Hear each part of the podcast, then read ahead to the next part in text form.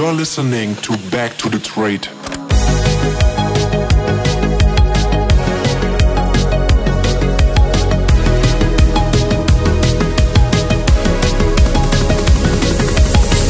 Hallo lieber Zuhörer und herzlich willkommen zur allerersten Folge von Back to the Trade.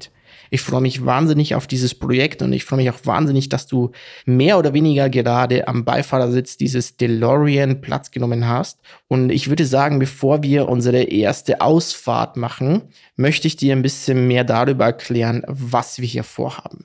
In dieser allerersten Folge werde ich dir erklären, was du in diesem Podcast hören und vor allem auch lernen kannst, wie die einzelnen Folgen aufgebaut sind. Und vor allem in der ersten Folge werde ich dir viel über mich erzählen. Mein Name ist Philipp Granida und dazu weiter mehr im Verlaufe dieser ersten Folge. Du bist jetzt hier gerade auf dem Beifahrersitz des DeLoreans, unserer Zeitmaschine, und wir werden immer wieder in meine Vergangenheit springen. Und äh, da wir realistisch meine Gegenwart nicht mehr verändern können, möchte ich aber damit erreichen, dass wir deine Ist-Situation, deine Gegenwart verändern können. Und damit uns bei diesen Sprüngen in die Vergangenheit keine Fehler passieren, gibt es hier in diesem Podcast von Anfang an einen Fahrplan. Und jetzt wird's für dich interessant. Back to the Trade ist ein kompletter Podcast Trading Kurs. Das bedeutet, du wirst hier mich alleine hören. Ich werde das nicht zusammen mit irgendjemand anders machen. Ich werde dir niemanden vorstellen.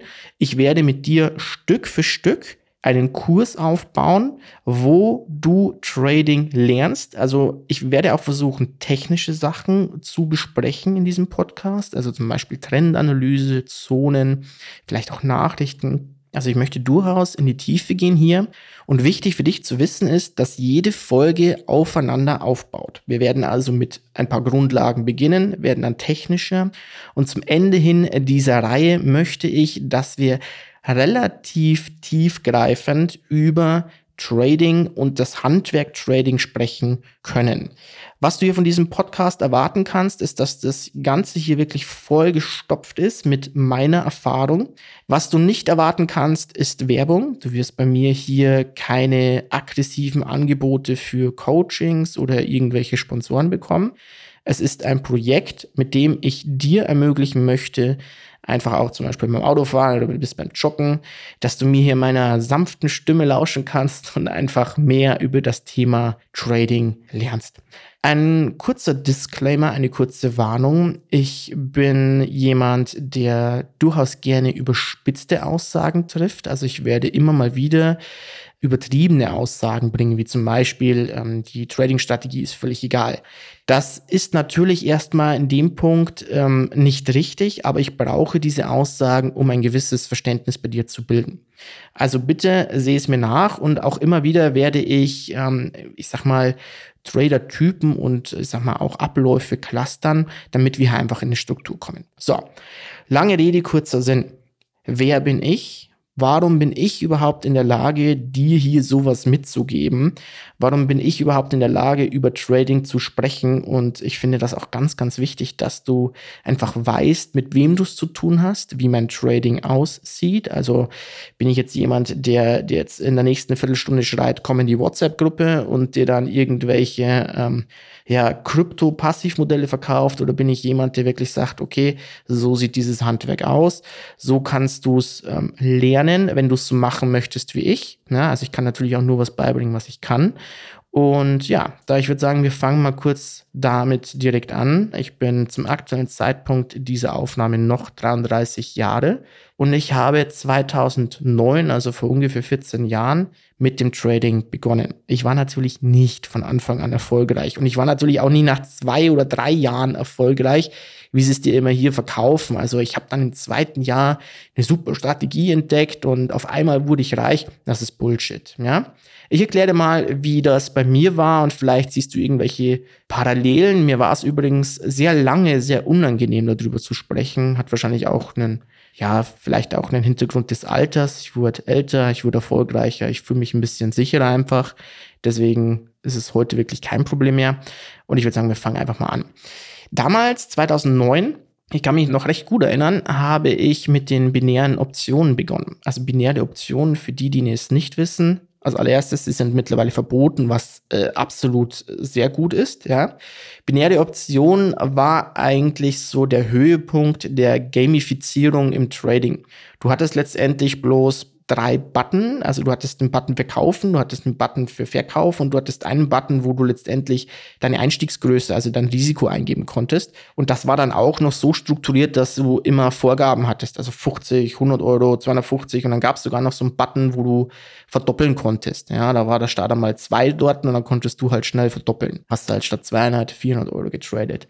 Das ganze System ähm, ist natürlich oft börslich getradet worden. Das bedeutet, letztendlich hat dir der Broker in Anführungszeichen Broker irgendeinen Kurswert gegeben, auf den du da gewettet hast. Und es ging letztendlich einfach nur darum, zum Ende dieser Option, also die hatte eine gewisse Laufzeit, über oder unterhalb des Einstiegs zu sein. Die Distanz, also wie weit der Kurs quasi wegläuft, die war total uninteressant. Ja, es ging wirklich bloß darum, bist du ein Pip oder ein Punkt über dem Einstieg, wenn du zum Beispiel auf eine Kaufoption gehst oder eine Long-Position eingehst, dann hast du deinen vollen Gewinn bekommen. Aber auch wenn du ein Punkt oder auch nur ein Pip oder was auch immer unterhalb des Einstiegs warst und du bist auf Long gegangen, hast du alles verloren, also einen kompletten Einsatz verloren. Das war das eine. Das zweite war, dass diese binären Optionen sehr, sehr kurzfristig beworben wurden, also mit äh, 60 Sekunden. Das heißt, du klickst auf den Kauf- oder Verkaufen-Button und am 61. Sekunde war klar, hast du gewonnen oder hast du verloren. Das war schon mal so ein Punkt. Also das wurde tatsächlich so verkauft. Guck mal, du brauchst bloß kaufen, verkaufen, dann bist du ein Investor an der Börse und dann hast du innerhalb in der kürzesten Zeit kannst du 85 Prozent. Das war damals so ungefähr der Punkt, irgendwie so 70 bei den ganz kurzen Trades, 85 bei den etwas längeren Trades Prozent gewinnen. Du hast aber immer 100 Prozent verloren. Das ist halt auch so eine Geschichte, die man halt erst ähm, erkennt, wenn man lang genug dabei ist. Du hast halt immer ein negatives CAV. Wenn du übrigens äh, Begriffe noch nicht verstehst, keine Sorge, wir fangen in der nächsten Folge an, Grundlagen zu legen. Und in jeder Folge werde ich auch immer ein paar Begriffe erklären. Also wenn du jetzt was nicht verstehst, dann hak's einfach ab, hör zu. Ich bin mir sicher, du kannst es nachvollziehen. Es bedeutet letztendlich runtergebrochen, du würdest immer deinen Einsatz verlieren, kriegst aber nicht den gleichen Einsatz als Gewinn, also 100 Euro Verlust und 100 Euro Gewinn, sondern du verlierst 100 Euro und du gewinnst maximal 80 Euro. Also du bist eigentlich immer im negativen Verhältnis. So habe ich damals angefangen und ich habe jetzt so weit ausgeholt, weil diese binären Optionen mittlerweile halt auch verboten sind. Ich glaube, irgendwann seit 2018, 19 ist das schon her, was ich sehr, sehr gut finde. Und da es eben nicht mehr so bekannt ist, habe ich jetzt gedacht, ähm, ich erkläre das kurz. Ich habe dann damit angefangen und ich glaube, mein größter Fehler war damals, ich war 19 Jahre alt, war, dass ich so 200, 250, bin mir nicht mehr sicher genau, ob es 200 oder 250 waren, einbezahlt habe, weil ich mir dachte, okay, ma, ist halt ein bisschen Spielgeld, probierst du mal. Und habe dann einfach damit begonnen und habe tatsächlich mit dem ersten Trade gewonnen. Also ich habe 100 Euro gesetzt und hatte 100 Euro gewonnen. Und von dem Zeitpunkt an war ich absolut fixt. Ja, ich war absolut in diesem Ding drin und total süchtig. Da sollte ich vielleicht noch ganz kurz erklären, was ich zu dem Zeitpunkt gemacht habe. Also ich bin 19 zu dem Zeitpunkt gewesen. Ich bin äh, der letzte Jahrgang Zivildienst gewesen, plus doppelter Jahrgang von G9, G8. Also ich komme aus Bayern. Ich war damals in Nürnberg zu dem Zeitpunkt und habe natürlich kein Studium bekommen, keinen Studienplatz, weil doppelte Studenten. Da musste ich den Zivildienst machen. Hatte das an einer Behinderteneinrichtung für geistig benachteiligte Menschen gemacht, was eine sehr, sehr tolle Erfahrung war, aber halt einfach auch kein Geld gab. Ich habe damals mit meiner Freundin schon zusammen gewohnt und mir ging es jetzt nicht schlecht. Also ich muss ganz ehrlich sagen, ich hatte jetzt nie wirklich finanzielle Sorgen im Sinne von, ich weiß nicht, wie ich mir morgen mein Essen kaufen kann. Aber es war jetzt auch nicht so, als hätte ich mir damals sofort ein iPhone leisten können oder irgendwelche Markenklamotten tragen. Das war halt einfach nicht drin, ja.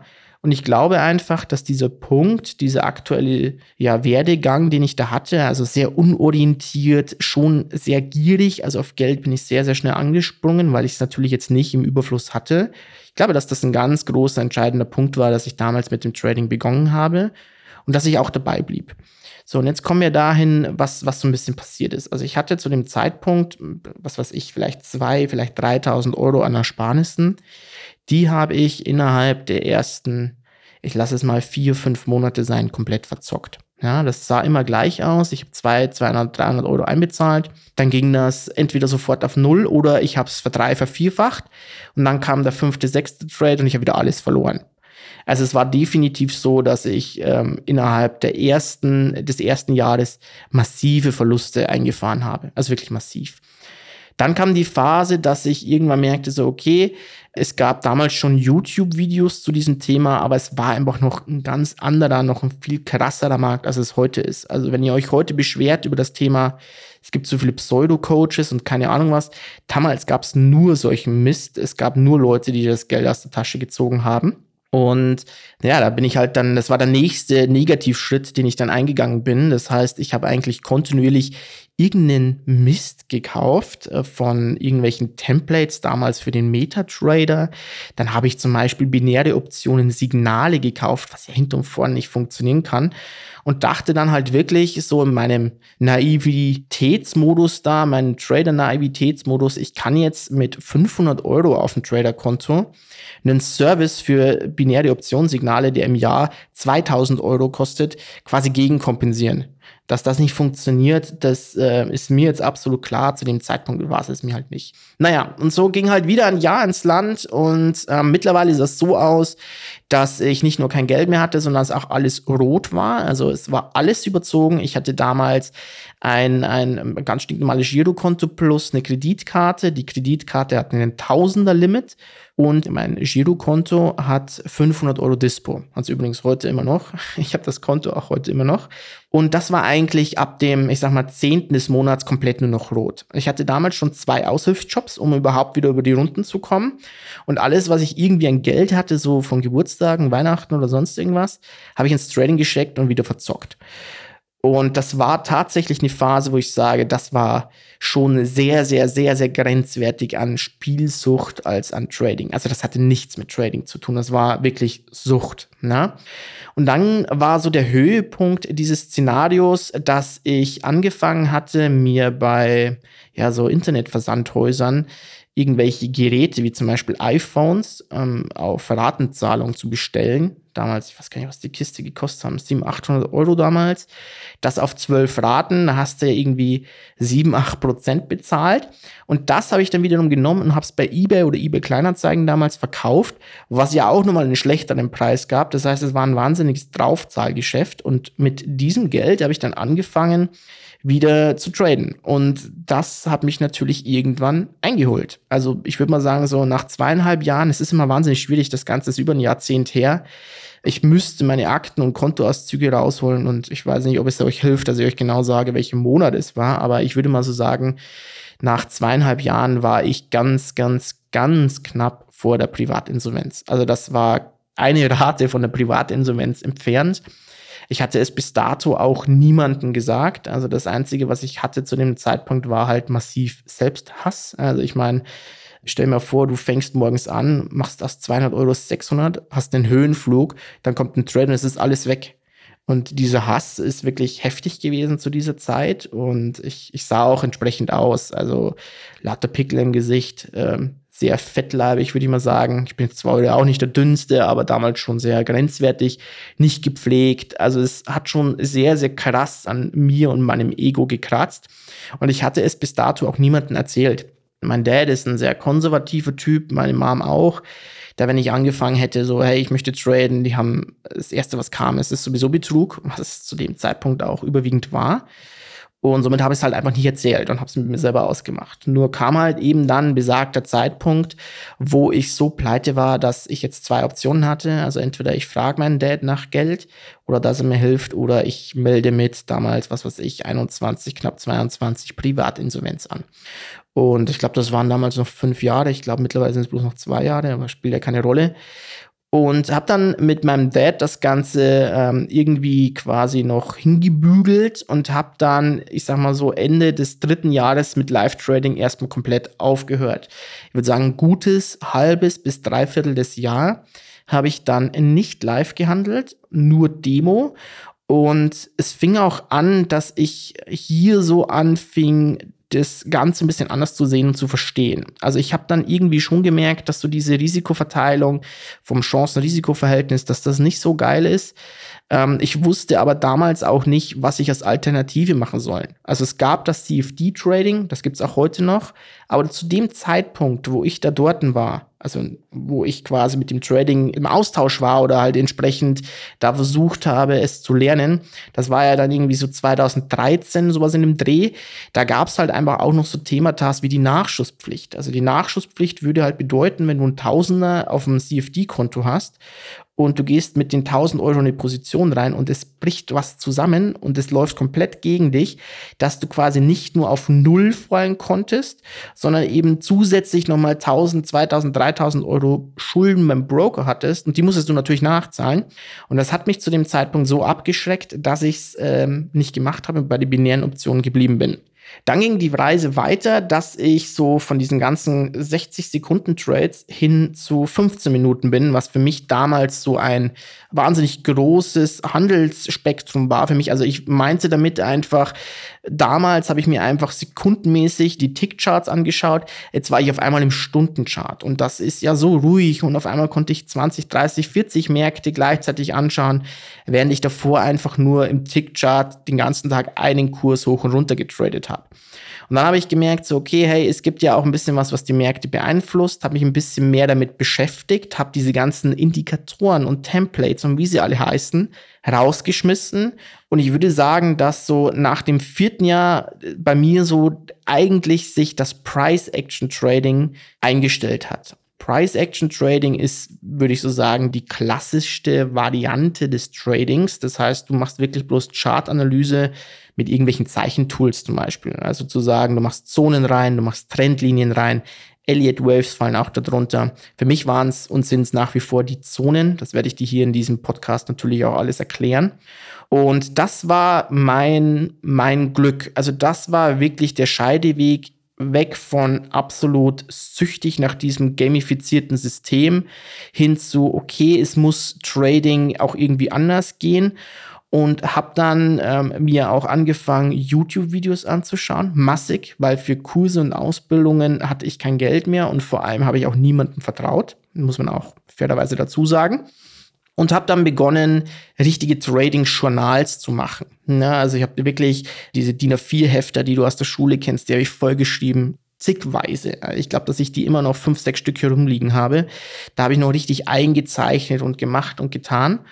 Und dann lief es tatsächlich in eine relativ gute Richtung. Ich hatte dann nach einem Jahr so aus meinen initialen 500 Euro, die ich damals noch hatte auf dem binären Optionenkonto, einen äh, relativ guten Betrag. Also wir reden jetzt hier so ungefähr von 9000 Euro. Ich bin kein Fan, um Zahlen zu nennen und ich möchte hier auch überhaupt nicht angeben. Aber damit du halt weißt, wie du, wie du das einschätzen kannst, muss ich es dir fast sagen.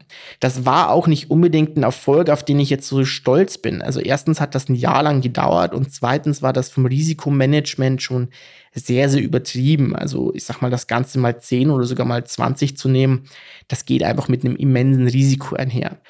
Worauf ich allerdings im Nachhinein sehr stolz bin, ist, dass ich dann damals die Reißleine gezogen habe bei den binären Optionen. Und zwar war das so, als ich eben diese knappe 9000 Euro nach so einem Jahr ertradet hatte, dachte ich mir so, okay, ähm, mir wird das jetzt zu heiß, ich ziehe jetzt die Reißleine und wollte dieses Geld ausbezahlen.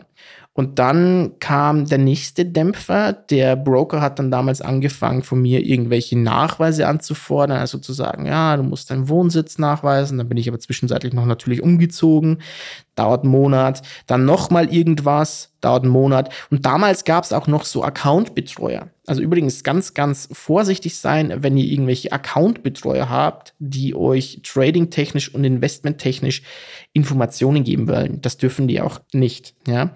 Aber damals war es halt wirklich so, du hast auf den Auszahlen-Button geklickt und dann war es so, dass dich erstmal so ein Typ angerufen hat und gesagt so, hey, es lief doch so gut, willst du nicht weitermachen? Und dann gibt es da übrigens ein paar gute Dokumentationen im Netz, die eben so diese Drückerkolonnen bei diesen Brokern erklärt. Und ja, dann hat das Ganze zwei Monate gedauert, ging dann Gott sei Dank über den Rechtsschutz unserer Familie quasi in den Anwalt, hat dann nochmal einen Monat gedauert und dann habe ich das Geld bekommen. Dann habe ich die Steuern bezahlt, alles, was man halt da so zahlen muss, war nicht viel, weil ich ja nicht viel hatte. Und habe mein Geld genommen und bin ins CFD-Trading eingestiegen.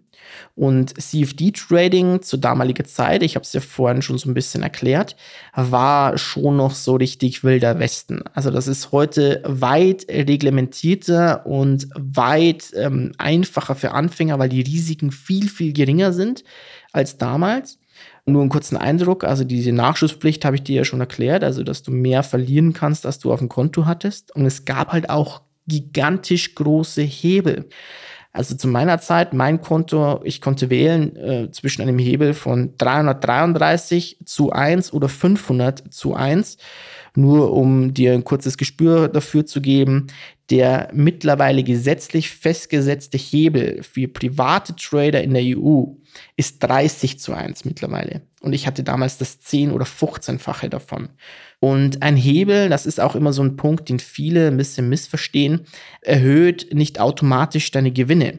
Das Einzige, was deine Gewinne und Verluste beschreibt, ist deine Einsatzgröße. Also wie viel du von etwas kaufst. Stell dir vor, du investierst in eine Aktie, du hast 1000 Euro und die Aktie kostet 100 Euro und kannst dir 10 Stück kaufen. Jetzt hast du 10 Stück gekauft und wenn sich das Ganze verändert, steigt und fällt, bekommst du auf diese 10 Aktien einen Gewinn oder Verlust verschrieben. Was ein Hebel macht, ist, dass er dir ermöglicht, dass du mit deinen 1000 Euro, die du auf dem Konto hast, auf einmal in der Lage bist, für 100.000 Euro Aktien zu kaufen. Du hast aber immer noch 1000 Euro auf dem Konto und kriegst über diesen Hebel quasi nur die Gewinne und Verluste gut geschrieben. Das macht ein Hebel. Ob du diesen Hebel jetzt aber voll ausreizt, also wenn du sagst, du hast jetzt hier einen 100 zu 1 Hebel, ja, und könntest quasi 1000 Aktien kaufen, dann liegt das bei dir. Du kannst natürlich auch mit einem hohen Hebel immer noch die 10 Aktien kaufen, die du ursprünglich kaufen wolltest oder initial ohne Hebel kaufen wolltest und hast somit auch den gleichen Gewinn und Verlust. Dieses Hebelszenario war aber vor allem bei, ich habe damals Forex gehandelt, da war es einfach nötig, einen Hebel zu haben, weil man eine, also ich sag mal so, überleg dir mal, wie viel Geld du benötigen würdest tatsächlich, damit du aus dem Wechselkurs vom Euro zum US-Dollar hin partizipieren kannst. Also sehr, sehr viel. Und das hatte ich nicht, also musste ich mit dem Hebel arbeiten. Und das war schon sehr, sehr krass. Also da nochmal einzusteigen, reinzukommen, war schon nochmal eine ganz andere Welt, weil du jetzt auf einmal weg bist von, ich drücke auf den Knopf, bin in der Position hinzu, okay, wie plane ich jetzt das Setup, den Trade? Was ist ein Stop-Loss? Was ist ein TP? Das war ja für mich bis dato ja gar nicht so wirklich Thema, ja. Bei mir ging es ja bloß um Einstiege, mir ging es nur um Gewinnquote. Das war alles, was für mich zählte.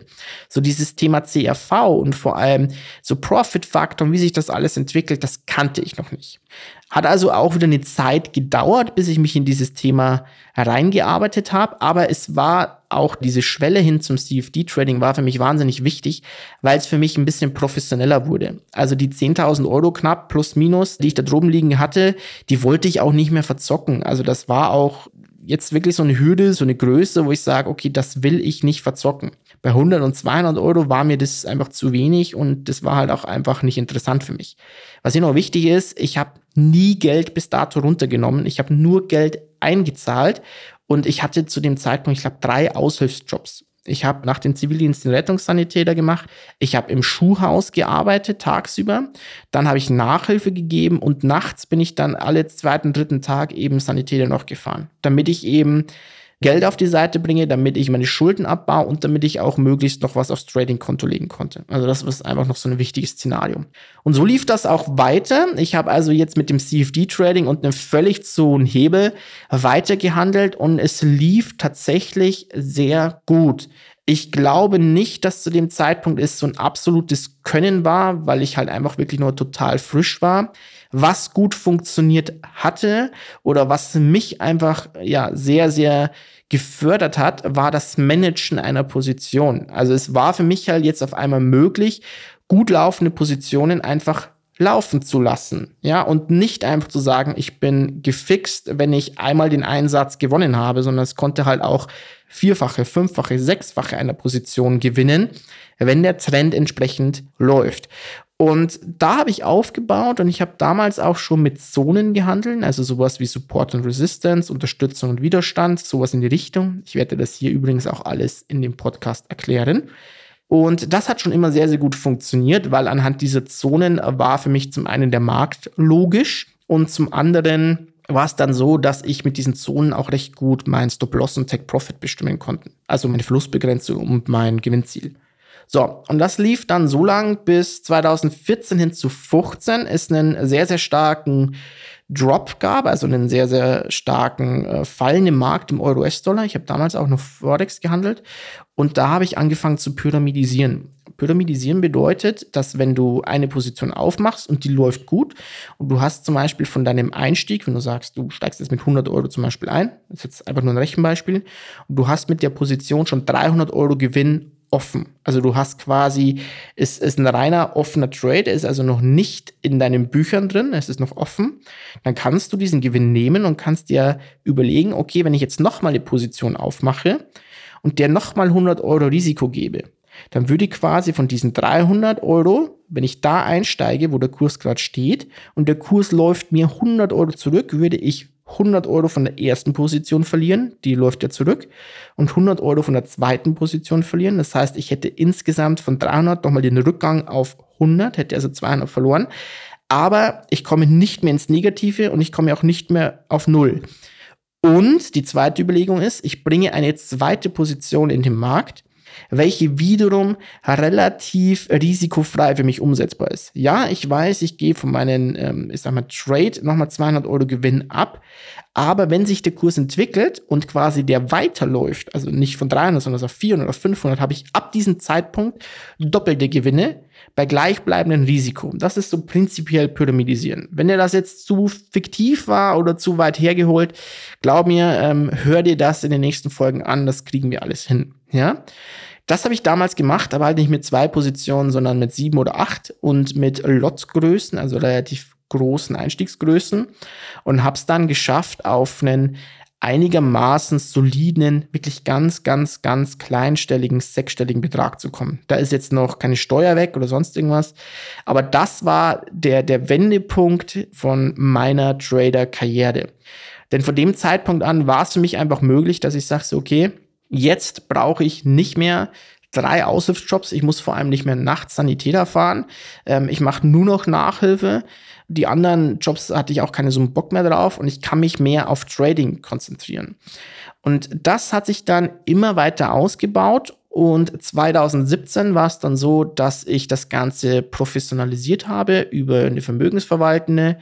Dann war es so, dass ich zu dem Zeitpunkt das Studium angefangen hatte oder schon drin war und mir jährlich eine gewisse Gewinnerschüttung ausgezahlt habe. So, ich habe damals Lehramt für Mathe Physik studiert und hatte aufgrund meines Tradings ungefähr so ein Nettoeinkommen von so einem nicht verbeamteten Lehrer. Also das, was waren das? So an die 1,7, 2000 netto ungefähr das war für mich als Student eine, eine, wahnsinnig tolle Zeit. Ich war sehr, sehr unabhängig. Ich musste nicht wie die anderen irgendwelche Jobs machen. Ich hatte Geld auf der Seite.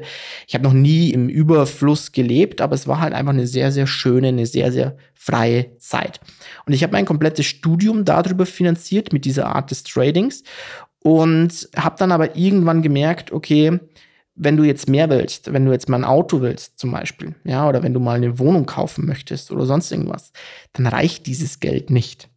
Und dann war die Herausforderung, wenn ich jedes Jahr, sagen wir mal, 20% Performance mache auf mein Kapital, was eh schon wirklich sehr, sehr gut ist, wenn man mit geringen Risiken arbeitet. Dazu komme ich gleich nochmal.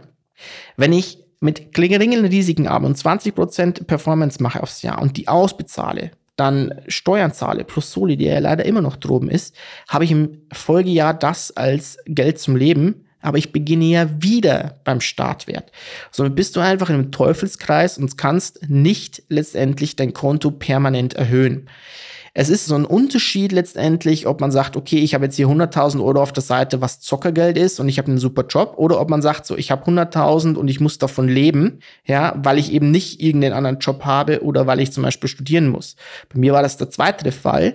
Und dann habe ich angefangen, okay, wie wäre denn die Überlegung, wenn ich sage, ich versuche noch was dazu zu verdienen, um zum einen meine Miete zu bezahlen und zum anderen um ja, mein Konto aufzubessern und habe dann angefangen, YouTube-Videos zu machen. Das war eigentlich schon lange ein Thema bei mir. Ich habe damals 2016 schon angefangen, YouTube-Videos zu machen über mein Trading, habe auch lange meine Live-Konten gezeigt, nur äh, hat es halt keiner gesehen. Also die Videos haben 10, 20 Aufrufe gehabt. Ich hatte auch keine Ahnung von YouTube und habe dann aber irgendwann gesagt, so okay, ich ähm, biete jetzt ein, zwei Leuten an, dass ich sie mitnehme. Und das hat damals wirklich, ich glaube, 200 Euro gekostet für ein halbes Jahr. Ich habe da wirklich nicht viel genommen. Aber ich habe dann einfach auch gemerkt, so okay, das ist gar nicht so leicht. Und irgendwie sind es auch immer die gleichen Grundlagenfragen, die kommen. Und habe dann begonnen, das einmal als Videokurs komplett abzufilmen. Und meine Seite damals hieß so geht traden.de, SGT Traden oder SG Traden. Der Kurs war fertig, ich glaube Ende 2016, Anfang 2017 auch komplett zusätzlich. Und dann kam Carsten auf mich zu, Carsten von der Kagels Trading GmbH und meinte, er würde den Kurs gerne bei sich anbieten. Dann habe ich gesagt, so, okay, können wir gerne machen, aber ich würde den gerne vorher nochmal neu machen. Dann habe ich also, bevor der Kurs online ging, nochmal den kompletten Kurs aufgenommen. Und den gibt's übrigens tatsächlich immer noch. Also es so einen Videokurs, so einen Einsteiger-Videokurs und da sind halt wirklich noch Videos drin, so allgemeine Videos, also was in diesen einzelnen Kapiteln auf dich zukommt wo ich halt wirklich noch da hock mit einer furchtbaren Friese und diesem Polo an, wo halt so geht Traden draufsteht und äh, das erkläre. Und das ist jetzt wirklich auch schon, das ist der Wahnsinn, sechs Jahre her, wo das Ding online ging. Und habe dann bei Carsten, ähm, bei der Kagels Trading GmbH, für die, die es nicht kennen, das ist so mit der größte Finanzblock und auch Anbieter für Signale, Indikatoren und Trading-Ausbildung übrigens BaFin registriert. Da habe ich dann immer mehr Verantwortung übernommen. Also das heißt, ich habe Carsten bei der Webseite geholfen, ich habe Carsten geholfen bei so Geschichten wie den E-Mail-Verteiler, ich habe Videos gemacht, Texte geschrieben und habe dann mit der Zeit immer mehr den Bereich Trading-Ausbildung übernommen und den habe ich auch heute noch. Das heißt, auch heute mache ich noch die Trading-Ausbildung bei der Kagels Trading GmbH. Ich weiß nicht, ob ich das ein Leben lang mache, aber jetzt bis jetzt immer noch. Und das ist auch was, was mir sehr, sehr viel Spaß macht. Und die, ähm, ich sag mal, die Einnahmen, die ich daraus generiere, die decken auch immer noch heute meine Miete, meine Versicherung und meine Lebensmittel ab. Und das ist der Grund, warum ich die Trading-Ausbildung halt immer noch mache, weil es es mir dadurch ermöglicht, mehr Geld auf meinem Trading-Konto zu lassen oder sogar noch eins draufzulegen, ohne eins runternehmen zu müssen, um eben langfristig einen, sagen wir, einigermaßen soliden Vermögensaufbau zu betreiben. Genau, jetzt habe ich dir wahnsinnig viel erzählt. Ich hoffe, ich habe dich nicht allzu sehr gelangweilt mit meiner Story, aber ich glaube, dass es sehr wichtig ist, so ein bisschen zu verstehen, wo ich herkomme und warum ich hier in diesem Podcast bestimmte Aussagen treffe. Und ich glaube, es ist auch sehr wichtig für dich zu verstehen, aus welcher Perspektive ich diese Information mitgebe. Also du wirst von mir nicht lernen oder hören, wie du mit 10.000 Euro in einem Jahr eine Million machst, weil das ist Zocken. Für mich ist Trading ein Handwerk, ein Handwerk, auf das ich mich verlassen muss, ein Handwerk, mit dem ich einfach klarkommen muss, meine Einnahmen generieren muss. Und da kann ich eben nicht so extrem risikoreiche Sachen fahren. Da gehen halt einfach nicht eine mal 10, mal 20 im Jahr. Äh, das geht nur dann, wenn es ein Zockerkonto ist.